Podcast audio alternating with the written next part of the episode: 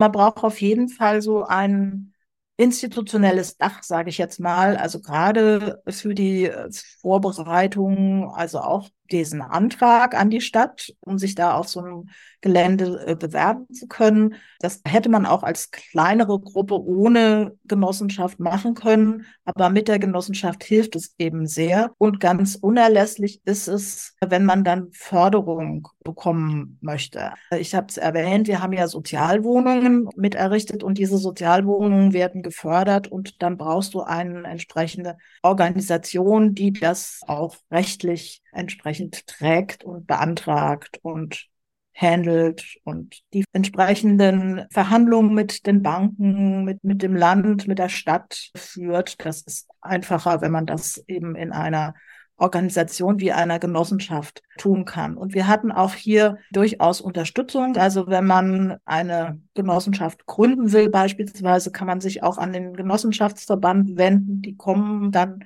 vorbei und helfen einem da auch auf die Sprünge. Das heißt also, es ist durchaus möglich, auch von Beginn an hier zu starten. Und wir hatten aber den Vorteil, eben in eine bestehende Genossenschaft eintreten zu können.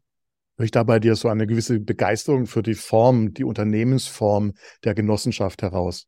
Ich würde sagen, unbedingt, äh, weil sie äh, einfach auch versucht, äh, das Wohnen für alle möglich zu machen. Also das ist ja einfach auch eine große Herausforderung heutzutage, noch bezahlbaren Wohnraum zu errichten.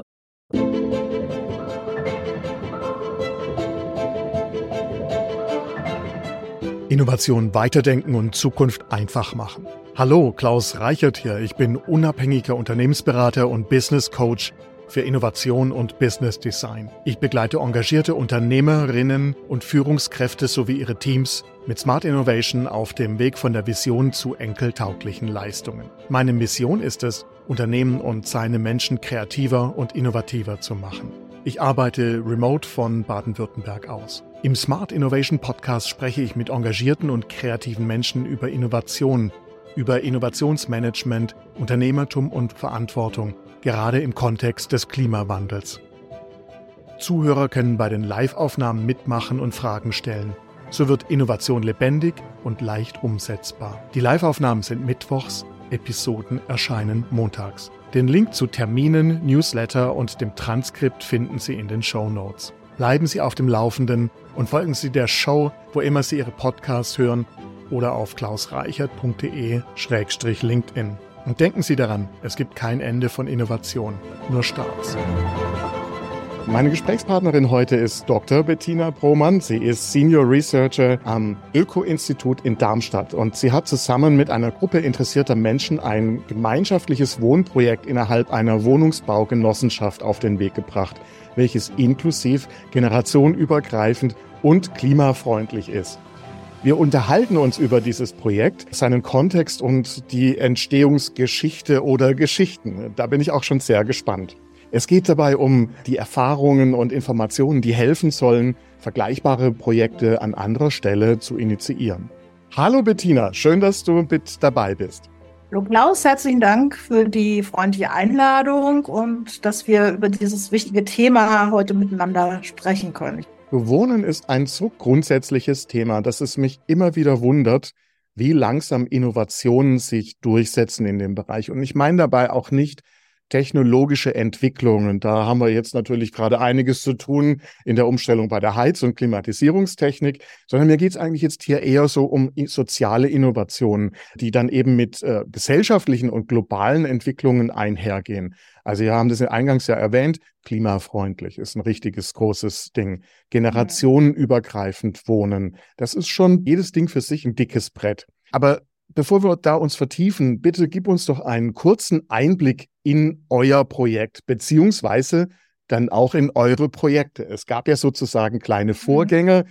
und dann schon ein weiteres, an dem ihr jetzt gerade auch äh, in Arbeit seid. Also ich sollte zumindest äh, erwähnen, dass wir in der Arbeit am Öko-Institut uns da auch schon seit geraumer Zeit mit beschäftigen, also seit ungefähr 20 Jahren eben mit der Frage, wie man in Quartieren, in Stadtquartieren entsprechend klimafreundlich, generationenübergreifend, sozial äh, verträglich auch miteinander leben kann und wie man so einen Stadtteil auch entsprechend aufbauen kann. Und da ist es, denke ich, sehr wichtig, dass man sich über die Ziele gemeinsam verabredet und vereinbart. Und auch das, denke ich, kann man übertragen auf unser privates äh, Vorhaben, was du jetzt angesprochen hast. Das heißt also, man braucht so etwas wie äh, gemeinsame äh, Zielvereinbarungen, Indikatoren, wonach man auch ein Stück weit anschauen kann, ob man das erreicht hat, was man eigentlich sich vorstellt. Lass uns mal kurz das Projekt beschreiben. Worüber sprechen wir gerade? Wir sprechen über ein Wohnprojekt, das im Rahmen einer Wohnungsgenossenschaft sich entwickelt hat. Und das heißt ein Neubau, ein, äh, ein neues Haus in einer Passivhausbauweise mit einer großen äh, Photovoltaikanlage.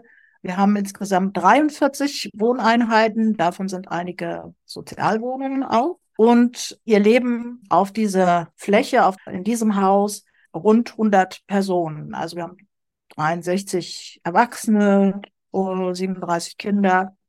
Und das ist äh, eine sehr muntere Mischung. das kann ich mir vorstellen. Ja.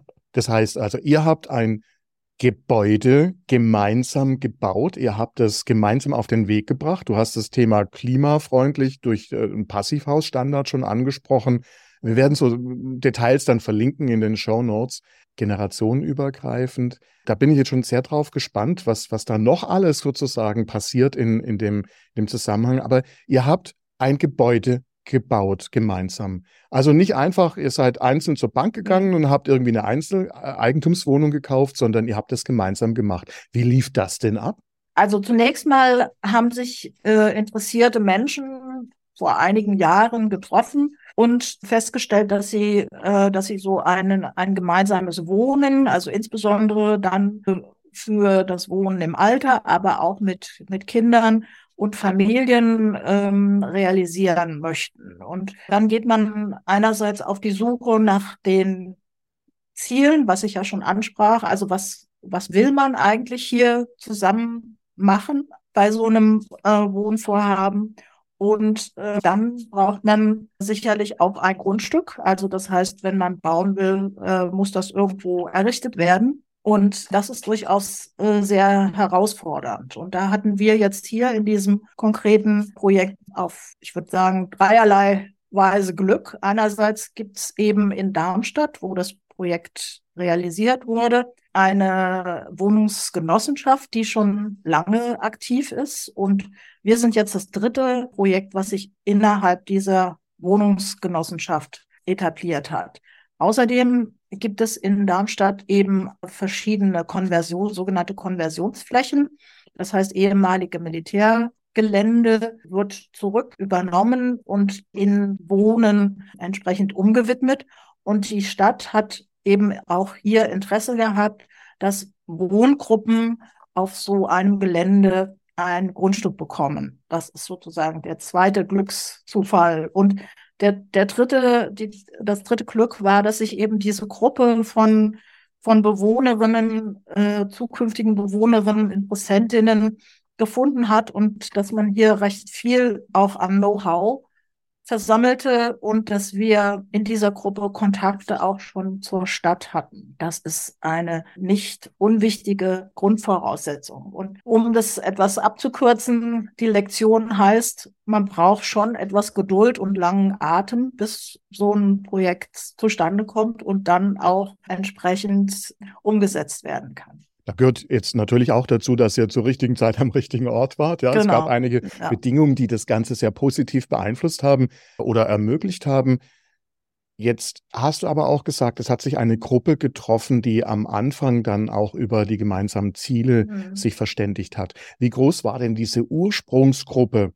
Und äh, mhm. äh, gab es da vielleicht ein, ein besonderes Vorgehen, das ihr gewählt habt, um dieses Gemeinsame zu finden? Wie lange hat es ungefähr gedauert? Es gab mehrere Abschnitte, wo sich die Gruppe mal vergrößert, mal verkleinert hat. Aber so im Kern ist es eine Gruppe gewesen äh, von zwölf Aktiven. Und wir haben also mit dem, mit der, sozusagen mit der ersten Urgruppe äh, schon relativ lang, also das waren schon äh, fünf, sechs Jahre gerungen darum, was können wir äh, tatsächlich realisieren? Wie bringen wir das auch sozusagen mit unseren Ansprüchen zusammen? Denn du hast auf der einen Seite sicherlich ja, jeder hat so seinen Traum, äh, den er da äh, auch verwirklichen möchte.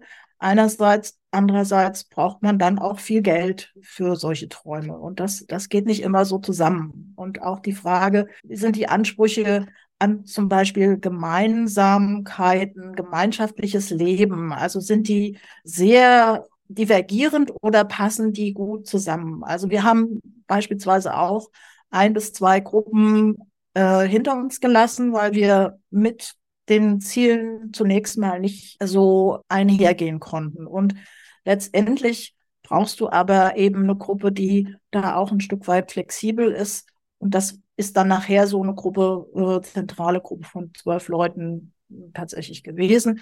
Und man muss dann immer gucken, auch hier, wir wollten eine gute Mischung haben, also nicht sagen eine, eine homogene Truppe von nur Alten oder nur Familien, sondern tatsächlich eine gute Mischung. Und das hat sich dann über die Zeit auch entwickelt.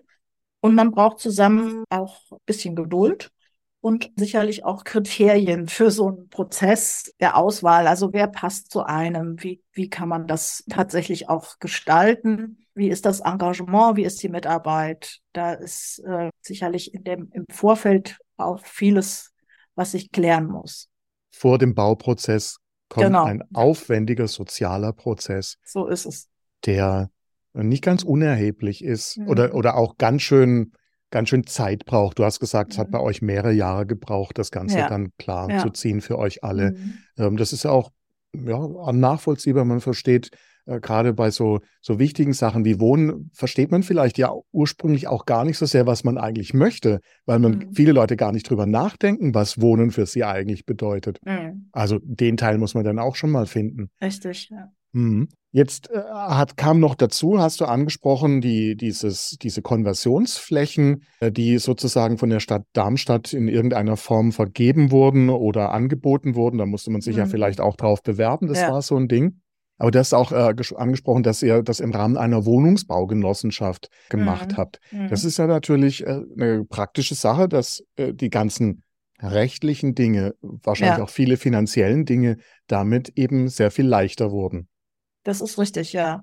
Also man braucht auf jeden Fall so ein institutionelles Dach, sage ich jetzt mal. Also gerade für die äh, Vorbereitung, also auch diesen Antrag an die Stadt, um sich da auf so einem Gelände äh, bewerben zu können. Das hätte man auch als kleinere Gruppe ohne Genossenschaft machen können, aber mit der Genossenschaft hilft es eben sehr. Und ganz unerlässlich ist es, wenn man dann Förderung bekommen möchte. Ich habe es erwähnt, wir haben ja Sozialwohnungen mit errichtet und diese Sozialwohnungen werden gefördert und dann brauchst du eine entsprechende Organisation, die das auch rechtlich entsprechend trägt und beantragt und handelt und die entsprechenden Verhandlungen mit den Banken, mit, mit dem Land, mit der Stadt führt. Das ist einfacher, wenn man das eben in einer Organisation wie einer Genossenschaft tun kann. Und wir hatten auch hier durchaus Unterstützung. Also wenn man eine Genossenschaft gründen will, beispielsweise, kann man sich auch an den Genossenschaftsverband wenden. Die kommen dann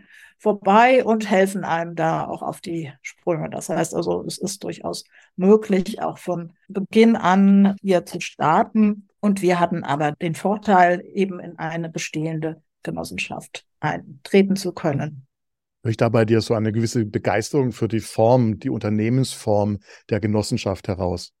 Ich würde sagen, unbedingt, äh, weil sie äh, einfach auch versucht, äh, das Wohnen für alle möglich zu machen. Also das ist ja einfach auch eine große Herausforderung heutzutage, noch bezahlbaren Wohnraum zu errichten. Also ein Ziel heißt, den aus dem Markt, auch die, den Wohnraum eben nicht Spekulationen oder so anheimfallen zu lassen. Das heißt, das ist etwas, wo die Genossenschaften auch den Raum schützen. Also einerseits errichten, sozial entsprechend äh, agieren und auch natürlich eine ganz andere Miete beispielsweise äh, gewährleisten können. Das heißt, wir leben auf Basis einer Kostenmiete hier in unserem Haus und nicht, weil jemand daran verdienen will. Also das ist ganz entscheidend. Das macht dann auch solche Mix im Gebäude wiederum möglich, die du angesprochen Richtig. hast. Richtig. Es ist ja, ich habe jetzt keine Zahlen, aber dieses Thema Sozialwohnung ist eigentlich ein sehr, sehr brennendes Thema, aber mhm. ich habe so das Gefühl, dass es zurückgeht oder gegangen ist. Absolut. Es ist dramatisch zurückgegangen. Äh, also viele, viele tausende Wohnungen sind in Deutschland aus der, aus der Bindung herausgefallen in den letzten Jahren. Und man kommt eben überhaupt nicht mehr hinterher, Sozialwohnungen zu errichten. Du hast auch eben konventionelle Investoren, die das nicht mehr anpacken, weil es ihnen einfach zu wenig bringt. Und insofern haben die Genossenschaften hier eine ganz große gesellschaftliche Aufgabe, die sie auch wahrnehmen und, und eben auch ein Stück durch dieses ehrenamtliche Engagement, was viele Bürgerinnen hier aufbringen, etwas, wo wir eine Lücke schließen, die, die sich gesellschaftlich hier aufgetan hat in den letzten Jahren. Ihr habt jetzt das Ganze nicht nur auf den Weg gebracht, ihr wohnt selbst auch dort. Wie ist es dort in eurem eigenen Projekt zu wohnen? Und, und was ist jetzt zum Beispiel anders zu einem in Anführungszeichen normalen Wohngebäude? Zunächst mal ist es toll. also es ist ein, ein sehr, sehr schöner Zusammenhalt. Es hat sich äh, sehr gut entwickelt. Das heißt also, dieses Miteinander ist ein unglaublich wichtiges Moment äh, in dem Zusammenwohnen. Wir haben eine große Unterstützung untereinander. Also das würde ich sagen, ist ist eins der wesentlichen Merkmale, dass man eben tatsächlich die älteren Bewohnerinnen geben Nachhilfe, geben Sprachkurse beispielsweise für migrantische Kinder. Wir haben ein Foodsharing, wir haben aber auch ein Carsharing, also diese, dieser Austausch, den man sonst vielleicht sehr äh, aufwendig organisieren müsste als Einzelner in einer Eigentumswohnung der passiert eben hier im, im Miteinander sozusagen in der Weiterentwicklung. Also zum Beispiel Feste oder Spieleabende in Gemeinschaftsräumen oder gemeinsame Frühstücke. Also dieses Auffangen auch von beispielsweise Menschen, die, die vielleicht allein leben äh, oder die Entlastung von Familien mit Kindern, wo man eben äh, dann auch schaut, kann man die unterstützen oder jemand, der krank wird oder eine, eine Hilfe braucht. Das ist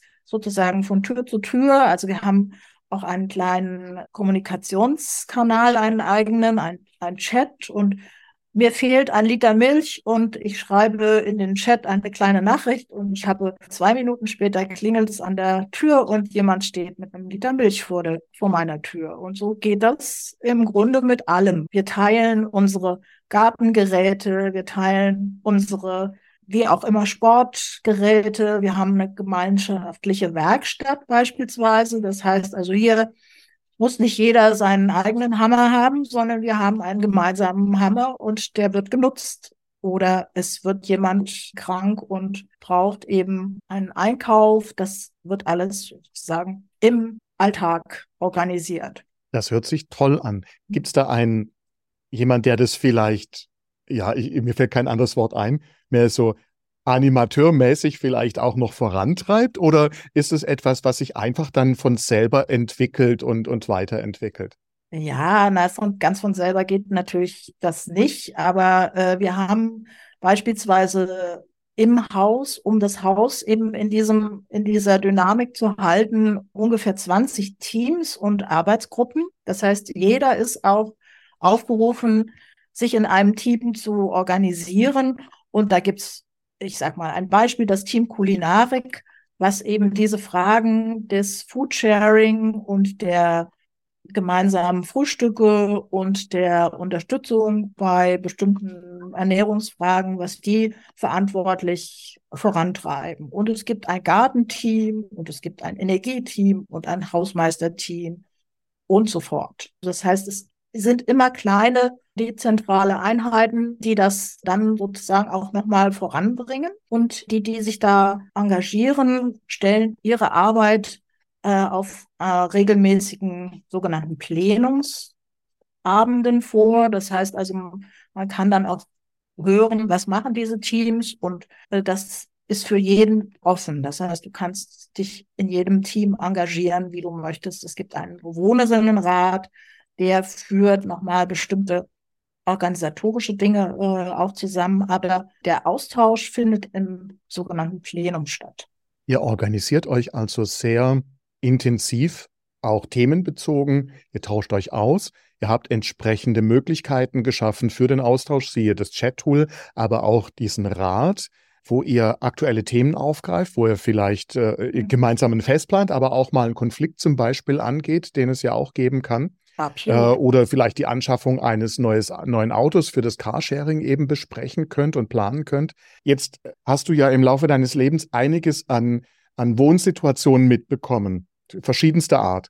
Mhm. Wie würdest du das beschreiben? Was ist ganz, ganz konkret für dich so viel vorteilhaft anders in der jetzigen Situation wie vielleicht eine normale Miet- oder Eigentümersituation in einem Gebäude? Wie viel von dem was ihr jetzt quasi an Gemeinschaft habt, wäre möglich oder würde überhaupt entstehen, wenn ihr vieles von dem einfach gar nicht macht, was ihr jetzt tut, mit ja auch hohem Aufwand und Energie. Also was ist sozusagen der Kern oder äh, was, was funktioniert nicht? Was, wo, wo läuft deine Frage hin? Hm, ja, die Frage geht vielleicht, ja, war ein bisschen viel auf einmal.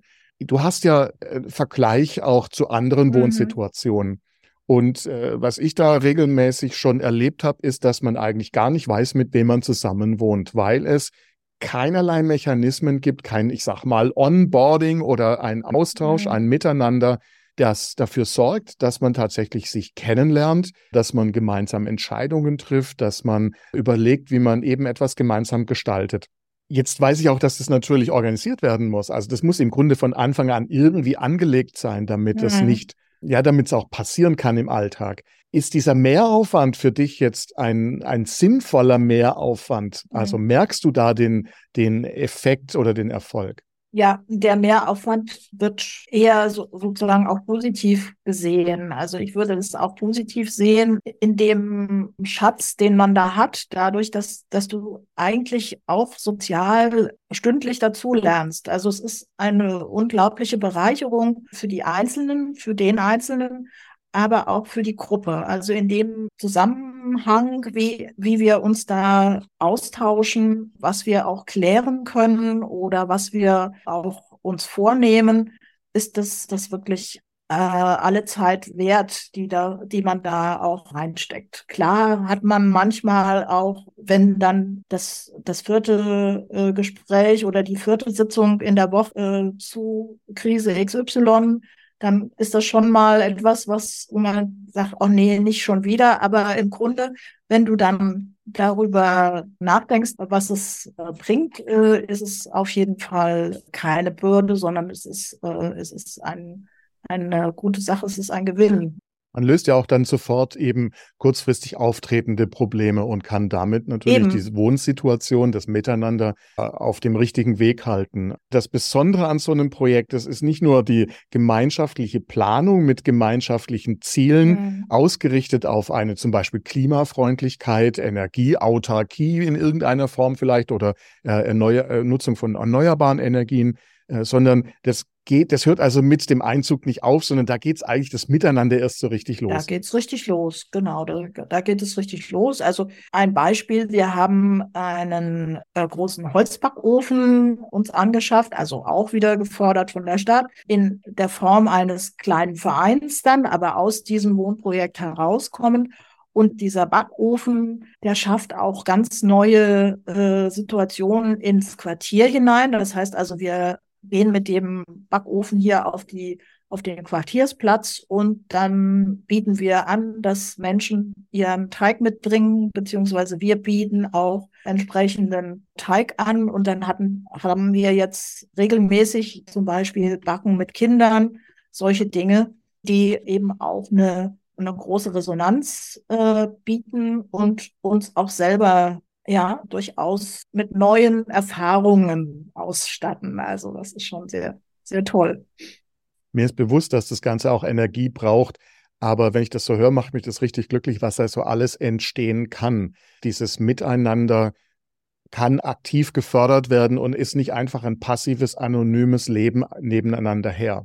Absolut. Ja. ja, absolut. Und ich meine, wir, wir haben immer wieder natürlich Herausforderungen, ähm, wo man eben auch in Verhandlungen treten muss, aber es ist auch die Praxis im Alltag ist wirklich etwas, was, äh, was mehr bringt, als äh, wenn man das sozusagen alleine organisieren äh, würde.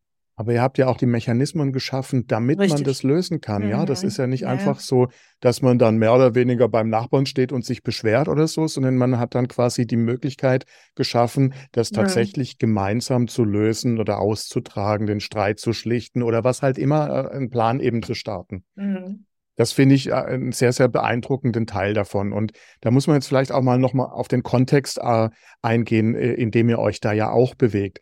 Ihr habt äh, da Vorprojekte aus dem Öko-Institut.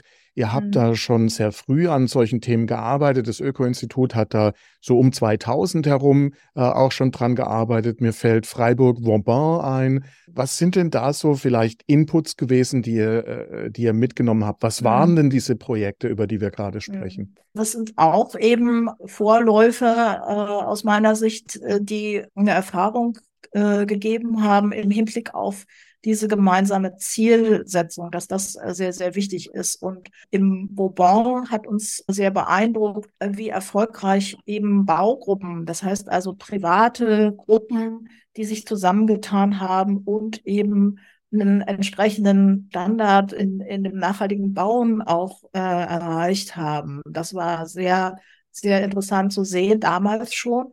Oder auch etwas, woraus wir oder worauf wir aufbauen konnten, war das, dass wir hm, damals unterstützt haben, dass, dass es wichtig ist, dass man soziale Einrichtungen äh, vor Ort dann hat, die auch selbst organisiert sind. Das heißt also, wo sich dann entsprechende Arbeitsgruppen treffen können, wo sich Leute dann austauschen können. Was ist denn eigentlich klimafreundliches Wohnen oder was ist denn äh, was ist denn klimafreundliche Mobilität oder wie wollen wir uns in Zukunft ernähren beispielsweise. Das waren Themen, die auch im Vauban eine Rolle gespielt haben und wo wir jetzt im Grunde auch drauf aufsetzen und äh, gelernt haben, dass das wichtige Aspekte sind. Und äh, eben, wenn du jetzt auch auf das Thema oder die, die, wenn wir auf die Technik kommen, wenn wir sagen, also was heißt denn klimafreundlich, auch dieses ein Passivhaus zu errichten, das ist ja etwas durchaus herausforderndes und manche Leute haben da durchaus auch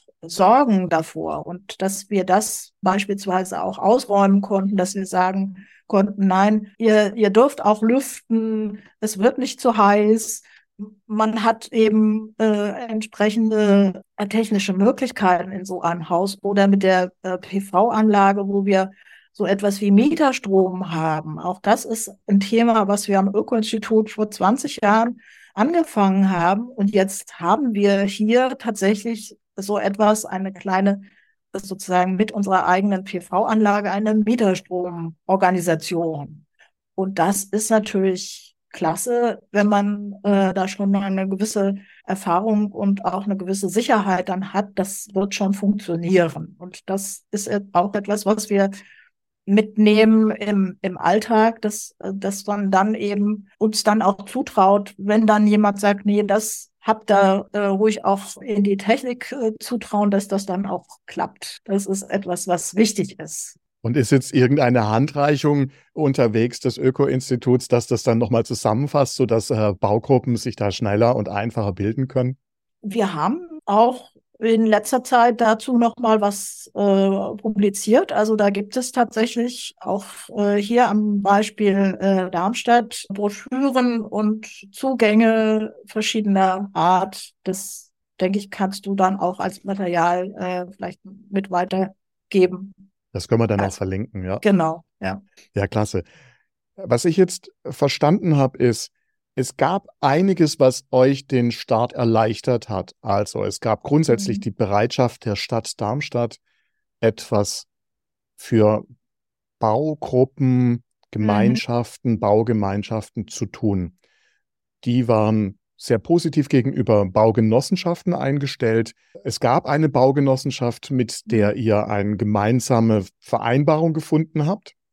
Ja. Und es gab auch Flächen in dieser Kommune, die äh, erstmal leer standen, die äh, in dem Sinne vergeben wurden, auch für solche Projekte. Das ist ja schon mal gut. Das heißt, das, das nächste Punkt als Voraussetzung würde ich sagen, ist, ihr habt eine gewisse wissenschaftliche Basis gehabt, äh, viele Erfahrungen aus anderen Projekten, die ihr zusammenfassen konntet, von denen ihr gelernt habt. Und ihr habt als Kerngruppe euch gefunden und habt äh, mhm. die äh, gemeinsamen Ziele dann abgesteckt über einen längeren Zeitraum. Ihr habt euch auf den sozialen Prozess auch eingelassen. Was hat euch noch den Start erleichtert? Habe ich jetzt gerade noch was vergessen? Also äh, vielleicht kann man äh, für diejenigen, die äh, ähnliches vorhaben, noch äh, als notwendig äh, mit auf den Weg geben, dass man auch den passenden oder die passenden Architekten und Planer braucht für so ein Vorhaben. Also du brauchst tatsächlich auch ähm, Architekten, die sich einerseits mit Wohngruppen und den Anforderungen so einer gemeinschaftlichen Planung auskennen, also auch äh, was das Soziale anbelangt, aber eben auch was die Anforderungen an Räumlichkeiten, an Funktionalitäten von Räumen und so weiter ausmacht. Das heißt, das ist, ist sicher wichtig und es ist komplizierter, eine, eine genossenschaftliche Gruppe als, als Bauherrn, Baufrau zu betreuen, als äh, sozusagen das, das klassische Modell. Ja, also ja. da braucht es, äh, da braucht es unbedingt auch offene Ohren und auch Akzeptanz auf deren Seite. Und wichtig ist, dass man eben alle Wünsche, die so eine Gruppe hat, schon frühzeitig auf den Tisch legt. Das heißt, dass man eben weiß, was, wie sollen die Räume aussehen, was brauchen was brauchen wir an Gemeinschaftsflächen? Wie sollen die Wohnungen sein? Wenn man das im Nachhinein äh, planen will oder dann eben äh, verändern will, kostet das unglaublich viel Geld und oft ist es eben nicht realisierbar. Hm. Also das, das ist wichtig. Als ehemaliger Architekt bin ich mir dieser, dieses Fakten, den du angesprochen hast, sehr bewusst. Ich ja. glaube auch nicht, dass dieser, in Anführungszeichen, Mehraufwand abgedeckt wird von der Gebührenordnung. Nee. Aber was mir auch noch eingefallen ist, es ist bei uns in Deutschland zumindest gar nicht so üblich, dass man Wohngebäude für das Miteinander entwirft und plant. Mhm. Also es ist eher eine, eine Verbindung eben oder eine, mhm. eine Kombination von Wohneinheiten, mhm. Äh, wo aber zum Beispiel das, der gemeinsame Raum nicht, nicht für das mhm. Gemeinsame geplant ist, also die Gemeinsamkeit auch nicht zwangsläufig angelegt ist. Mhm. Was ihr ja gleich gemacht habt, ihr habt es nicht nur im Entwurf angelegt, sondern eben auch schon in all dem, wie ihr euch verhaltet oder auch zusammenleben wollt, so, so quasi euch eine Satzung oder eine eine wie auch immer geartete Grund, ähm, ja, eine Grundlage gegeben.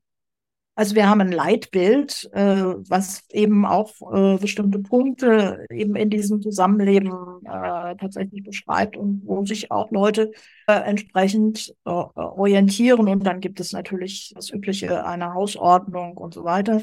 Das muss sich dann auch auf die Gemeinschaftsflächen beziehen. Also du hast eher eine Öffnung als eine Abschottung, würde ich sagen, dass, äh, dass man das eben so in, in dem konventionellen Wohnungsbau doch eher sozusagen auf das, äh, auf den individuellen Raum bezieht und auch da äh, das Geld reinfließt. Und bei uns fließt das Geld oder floss das Geld eben auch in diese Gemeinschaftsflächen. Und wir haben zum Beispiel Gästewohnungen, die wir gemeinsam finanziert haben. Wir haben Dachterrassen, die wir äh, auch gemeinsam bespielen. Also das heißt, hier ist mehr Aufwand betrieben für die gemeinschaftlichen Flächen, als das in einem konventionellen Haus ist mit Eigentumswohnungen.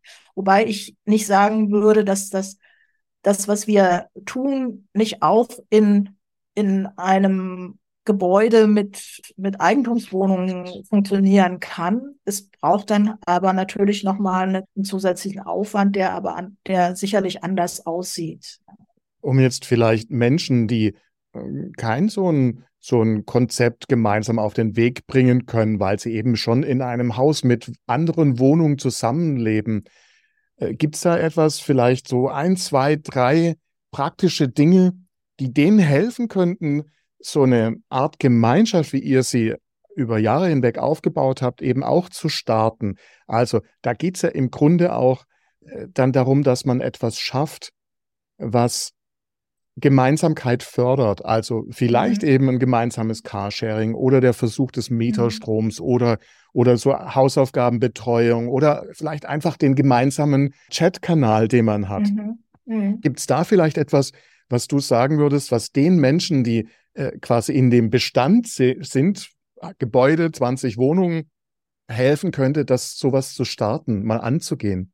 Ja, also ich würde denken, so das erste ist tatsächlich dieser Austausch. Also so, wir haben auch so etwas hier im Quartier beispielsweise, dass es eben Nachbarschaftshilfe gibt. Das gibt es auch in anderen Quartieren, kommt ja langsam auch so ein Stück weit in die Gänge in, in anderen Kommunen. Das heißt also so ein, so ein Austausch darüber, Hilfen anzubieten und Hilfen anzunehmen. Sowas ist, denke ich, fundamental und kann in jedem Stadtteil in einer normalen Wohnbebauung realisiert werden. Das Zweite würde ich sagen, dass man eben Plätze findet oder Plätze definiert, die eben auch für alle zugänglich sind und wo verschiedene soziale Gruppen, Familien, einzelne Kinder auch sozusagen einen Anlaufpunkt finden. Also Beispiel, was wir hier in unserer Nachbarschaft haben, was ganz konventionelle, ganz konventionelles Quartier ist im Grunde, ist ein Kiosk, äh, der äh, eröffnet wurde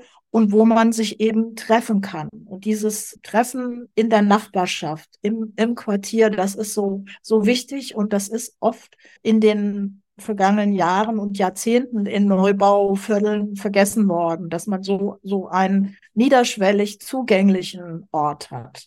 Also auch wieder Lessons learned aus dem, aus dem Bourbon-Beispiel. Ein Quartiersladen ist eine unglaublich wichtige Anlaufstelle. Ob man da nun einen äh, Café draus macht oder ob das eben über die Poststelle läuft, wie auch immer. Aber das ist, glaube ich, äh, etwas, wo eben so ein Austausch dann möglich ist. Und das neben diesem technischen Aspekt ein, eine Plattform zu haben in der Nachbarschaft äh, eine, eine weitere Möglichkeit, die äh, aus meiner Sicht auch zentral ist. Vielen Dank, Bettina. Ich glaube, wir haben heute vieles mitnehmen können aus dem Bereich soziale Innovation. Auch, dass es, dass viel möglich ist, viel mehr möglich ist, wie man vielleicht ursprünglich so denkt, dass es gute Beispiele mhm. gibt, wo man sieht, wie es eben gemacht werden kann auch als Inspiration eben mitnehmen kann. Und vielen Dank, dass ihr das auf den Weg gebracht habt und mitgemacht habt, mittragt, äh, miterlebt, mitlebt und dass du heute mit dabei warst. Ganz herzlichen Dank und ich hoffe, konnten den einen die andere auch ermutigen, äh, einen ähnlichen Weg zu gehen oder die Quartiere entsprechend lebensfreundlicher zu machen. Das war der Smart Innovation Podcast. Er wurde mit einem interessierten Publikum live aufgenommen. Vielen Dank fürs Dabeisein und Zuhören. Diese Episode gibt es auch zum Lesen. Der direkte Link ist in den Show Notes. Noch kein Abonnent? Die Show ist überall zu finden, wo es Podcasts gibt. Weitere Informationen und meine Kontaktdaten sind bei klausreichert.de-podcast. Dort gibt es auch eine Übersicht der nächsten Live-Aufnahmetermine. Ich bin Klaus Reichert und das war der Smart Innovation Podcast. You.